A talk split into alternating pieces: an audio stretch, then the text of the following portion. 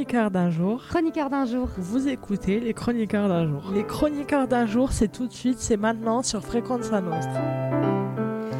Bonjour à tous, bienvenue sur Frequenza Nostra et bienvenue dans Chroniqueurs d'un jour. C'est Barbara, je suis ravie de vous retrouver pour cette édition spéciale. Euh, nous avons décidé de faire une édition spéciale Philippe Perrier. Bonjour Philippe. Bonjour.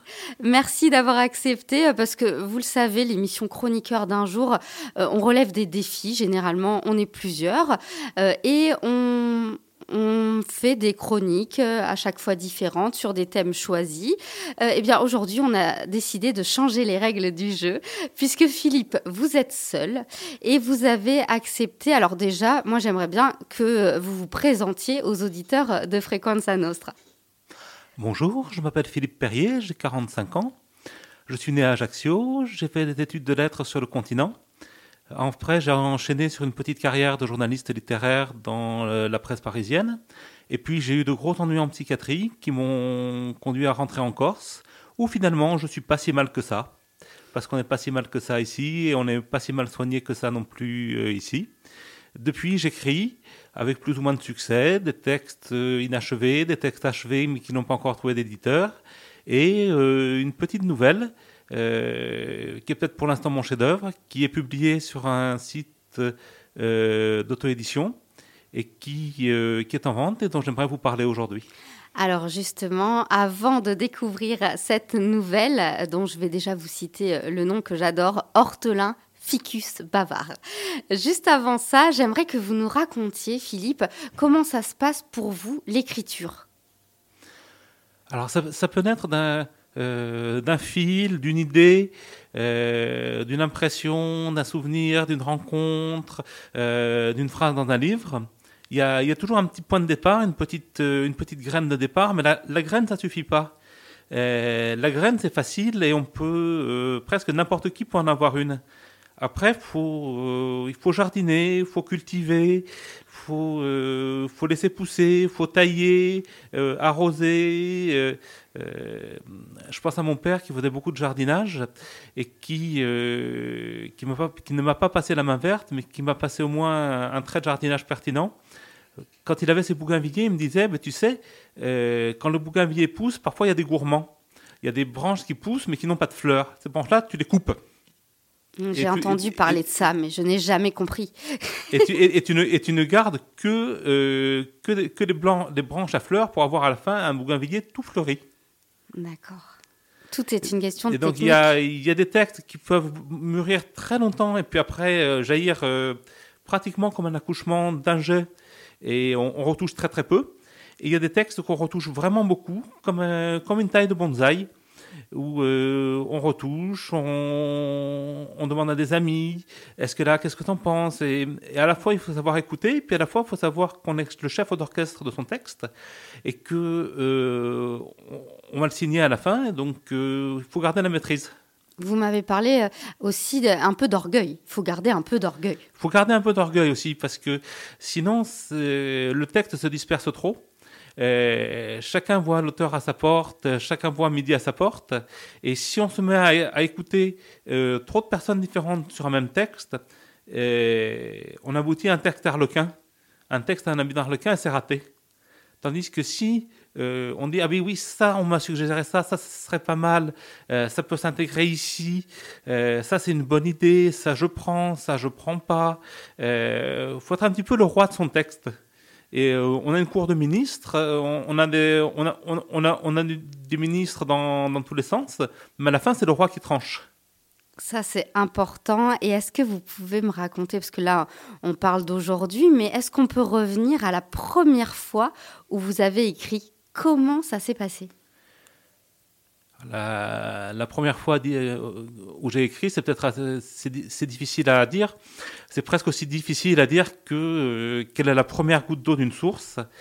Alors, je voudrais vous parler de deux personnes qui me sont très chères euh, et qui correspondent en gros à la première fois où j'ai lu et la première fois où j'ai écrit. La première fois où j'ai lu, c'est, euh, je le dois à ma grand-mère, ma mina, ma mina.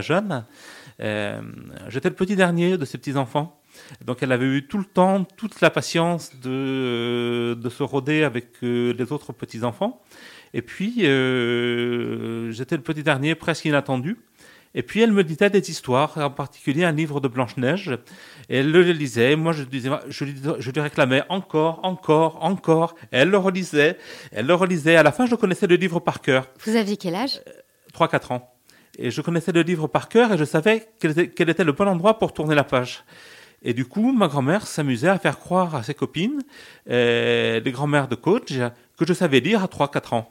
Et c'était des émerveillements parce qu'effectivement, tous les mots étaient justes et les pages se tournaient au bon endroit.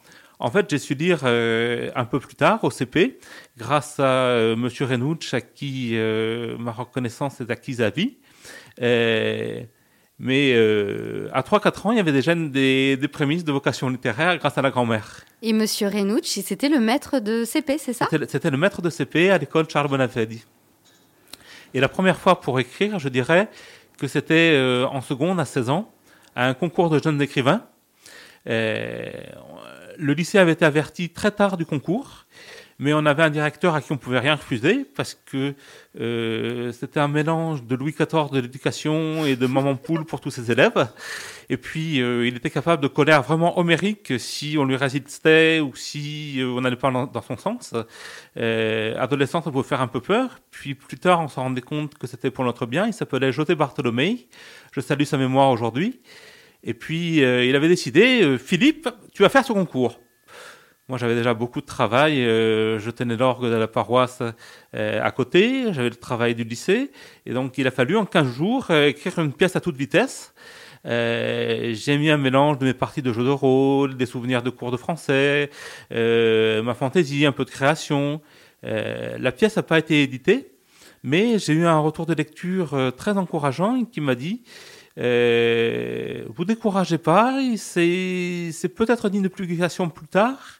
Il euh, y, a, y a quelque chose, persévérer. Donc la première fois que vous écrivez, c'est presque sous la contrainte. Ah oui, oui, oui, ça c'est, c'était, c'était sous la contrainte parce qu'il était hors de question de refuser quoi que ce soit à José. Alors qu'aujourd'hui, si euh, je vous demande de ne plus écrire, qu'est-ce qui se passe? Je deviens très malheureux je deviens vraiment très malheureux. Euh, je pense que ce genre de questions ont déjà été traitées dans un, dans un, petit, un tout petit livre merveilleux qui s'appelle Les lettres à un jeune poète de Rilke. C'est, euh, ça démarre comme un, un jeune poète qui, euh, qui écrit un poète renommé et qui lui demande euh, voilà mes poèmes, est-ce que c'est bon ou pas? Et Rilke lui répond en substance ben écoutez la question, ben déjà c'est pas très bon. Sauf, euh, sauf, sauf, il y en a un qui est un peu meilleur que les autres, mais c'est pas très bon. Mais c'est pas la question. La question n'est pas est-ce que c'est bon ou est-ce que c'est pas bon? La question est mourriez-vous si on vous empêchait d'écrire? Alors je pense que Rilke est un peu extrémiste. J'en mourrais pas, mais j'en, euh, ça serait quand même une, vie sans saveur, une, une, vie sans sel. Est-ce que, est-ce que ça vaut encore le, le coup d'être vécu? Euh, Je sais pas. Je serais très très malheureux si, euh, si, on, si, on, me tenait éloigné de tout crayon, de tout clavier, euh, de tout traitement de texte et de, euh, de tout procédure d'imagination. Et euh, moi, je me demande, euh, parce que bon, ben, l'écriture c'est un art. Euh, parfois, l'art c'est très personnel, ça fait ressortir des choses qu'on a à l'intérieur. C'est un moyen d'expression. Comment ça fait la première fois qu'on fait lire son texte ou son écrit à quelqu'un? On est très intimidé, on est tout nu, on ne sait pas si ça va plaire ou pas. et puis faut s'apercevoir qu'au bout d'un moment, c'est pas le problème. Euh, on commence à progresser. En tout cas, moi, j'ai progressé beaucoup le jour où je me suis dit, ben, tu peux pas être auteur et lecteur en même temps. Euh, même si j'ai été critique littéraire professionnel, euh, ça peut handicaper. À un moment, faut se dire, faut y aller, j'écris, je fais mon boulot euh, d'écriture, et puis après, euh, il y a une citation de Montaigne que j'aime beaucoup qui dit qu'un suffisant lecteur trouve parfois dans un texte des perfections que l'auteur n'y a pas mises. Donc il faut laisser le lecteur faire son travail, faire, euh, vous faire un retour, parfois inattendu. Moi, par exemple, pour la nouvelle dont je vous parlais, j'avais un accent euh, quelque part en écrivant, et c'est pas du tout ça qui a été reçu. Et finalement, je me dis que c'est euh, les lecteurs qui ont raison. Et, euh, y compris, là, ce qui me terrifie un peu, euh, quand ils me réclament la suite de la nouvelle, je vais être bien embêté parce qu'il va falloir que je la fasse, maintenant que plusieurs personnes me la réclament. Euh, c'est le lecteur a raison. Euh, il y a le client est roi et il y a le lecteur a raison euh, dans le domaine de l'écriture. Alors, dernière question avant de découvrir votre nouvelle, euh, Philippe Perrier, Hortelin, Ficus Bavard. Je voulais savoir, par rapport, justement, tout à l'heure, vous parliez de, l'esprit d'équipe hein, qu'on peut avoir aussi, du travail d'équipe, en tout cas, qu'on peut faire en amont d'une publication, par exemple. Vous m'avez expliqué que cette nouvelle, vous l'avez faite lire par plusieurs personnes et que vous avez changé le titre. Est-ce que vous pouvez nous raconter ça? Alors oui, parce que la, euh, la, nouvelle a été écrite euh, en s'accent sur le personnage féminin. Et puis, euh, je ne pensais pas du tout que le ficus allait devenir aussi important au départ. le ficus, je l'ai créé en passant, exactement comme aux échecs, il y a ce qu'on appelle la prise en passant. C'est quand on quand on raconte une histoire, il y a toujours un moment où on doit se dire bon ben qui va raconter l'histoire, qui est le narrateur? Euh, même quand on se prend pour Flaubert, qu'on est le dieu dans sa narration et que euh, on est omniscient, il y a un narrateur omniscient, c'est un choix. Il faut il faut le dire. Et moi, ça s'est résolu très très vite, de manière presque inconsciente. Alors c'est peut-être la vengeance euh, du ficus que j'avais à Paris, que j'ai si maltraité, que j'ai pas assez arrosé, et qu'il n'y avait plus assez de feuilles à la fin. J'ai décidé que la nouvelle sera, serait racontée par un ficus qui parle. Et puis euh, Vogue la Cadère, et puis, et puis après je me suis concentré sur euh, sur, les autres personnages. Et puis mes lecteurs m'ont dit, mais oui, mais ce ficus, mais quelle, quelle bonne idée de faire parler un ficus. Euh, fais encore parler le ficus, on veut la suite, on veut, on veut que le ficus parle encore. Alors, comme vous allez, comme vous allez le découvrir très vite, euh, le ficus au départ est dans une maison de retraite, c'est-à-dire dans un cadre clos, où quelque part je joue de la facilité parce que c'est plus facile d'écrire dans un cadre clos avec une unité de lieu.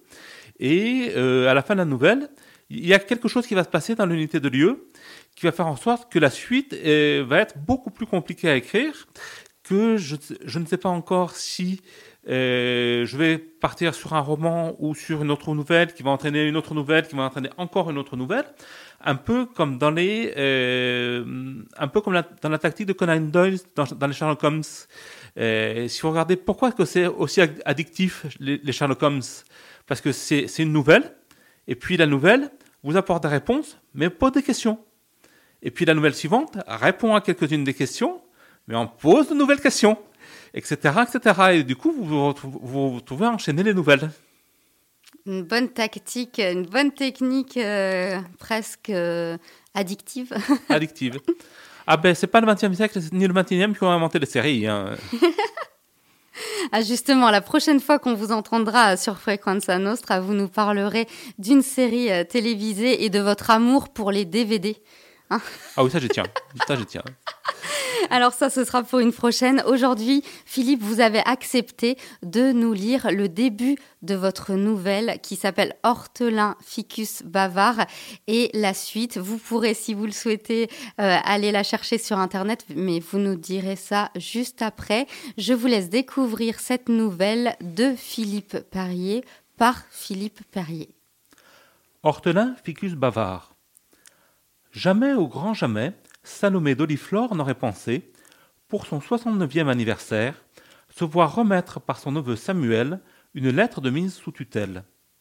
Elle avait bien entendu parler d'une vague affaire de justice la concernant, mais, prise par une folle, par une folle spirale dépensière doublée d'un sentiment d'invincibilité dépressive, elle n'aurait jamais imaginé une seconde que flamber insolemment ce qu'il restait de la fortune de son défunt époux pouvait avoir d'autres conséquences qu'une nuit d'ivresse sans cesse renouvelée dans des draps de luxe. Le choc fut rude. C'est pour votre bien, ma tante. Dis plutôt que c'est pour tous ces héritages, rapace. Il en reste tout juste assez pour vous assurer une vieillesse tranquille, dans une belle et confortable résidence de la région. Un vrai palace, vous verrez, ma tante. Tu veux me jeter aux oubliettes, dans un mouroir, oui Comme ça, J'irai rejoindre ton oncle plus vite. Vous êtes injuste. Il y a des ateliers peinture, barbouillage, de la broderie, des ateliers lecture, perte de temps, stupidité, machin pour vieux. Je ne me sens pas du tout vieille. Il y a même une chapelle. Je n'y crois pas. Une excellente cuisinière. Parce qu'en plus, tu veux que je grossisse Vous êtes vraiment impossible. Je veux mon Android chez Orange avec abonnement illimité. Cela reste dans l'ordre du raisonnable. C'est ainsi que l'affaire fut faite et que la belle Salomé se retrouva chez moi, au cyclamen. Chez moi Où avais-je la tête Narré sans se présenter. Je me nomme Hortelin. Je suis le petit ficus de la salle à manger de la maison de repos. Avouez que pour un titre de noblesse, le mien est à rallonge. Il paraît que ce sont les meilleurs. Il ne faut pas sous-estimer les gens de mon espèce. Bouddha ne dédaigna pas l'ombre d'un figuier, et Jésus, tant sa faim était grande, en maudit de colère un autre qui n'avait pas donné de fruits. Moi, je ne suis qu'un tout petit modèle, le genre de ceux qu'on ne voit pas, qu'on oublie d'engraisser, parfois, ou qu'on n'arrose pas, ce qui est loin d'être mon cas. Pourtant, il ne faut pas croire que chacune de mes feuilles n'absorbe pas les souvenirs et les confidences quand, par bonheur, il arrive qu'on me parle. Salomé, qui était un peu sorcière, me parla beaucoup, en remuant à peine les lèvres, tout doucement, presque uniquement par la pensée. Cela lui atterra très vite une réputation de folle et d'asociale, et contribua aussi à faire naître la belle histoire que j'avais envie de vous raconter, puisqu'apparemment, vous aussi, vous aimez parler au ficus. Elle arriva un soir d'orage, dans une atmosphère de fin du monde, avec sa valise qui menaçait d'exploser et dont dépassait la bretelle d'un soutien-gorge rouge bordeaux. Comme par magie, une coupure de courant généralisée se produisit à l'instant précis où elle posa son pied dans l'établissement, preuve manifeste que quelqu'un ou quelque chose n'allait pas tarder à péter des plombs. On commença à peine à s'affoler que le courant revint tout seul. Et je vais m'arrêter là pour l'extrait. Ah, mais non, vous pouvez pas vous arrêter comme ça. Comment on fait pour avoir la suite de cette nouvelle, Philippe? Alors, pour avoir la suite, on va sur une plateforme de vente de texte. le PDF est en vente sur la plateforme qui s'appelle LinPub. L-E-A-N-P-U-B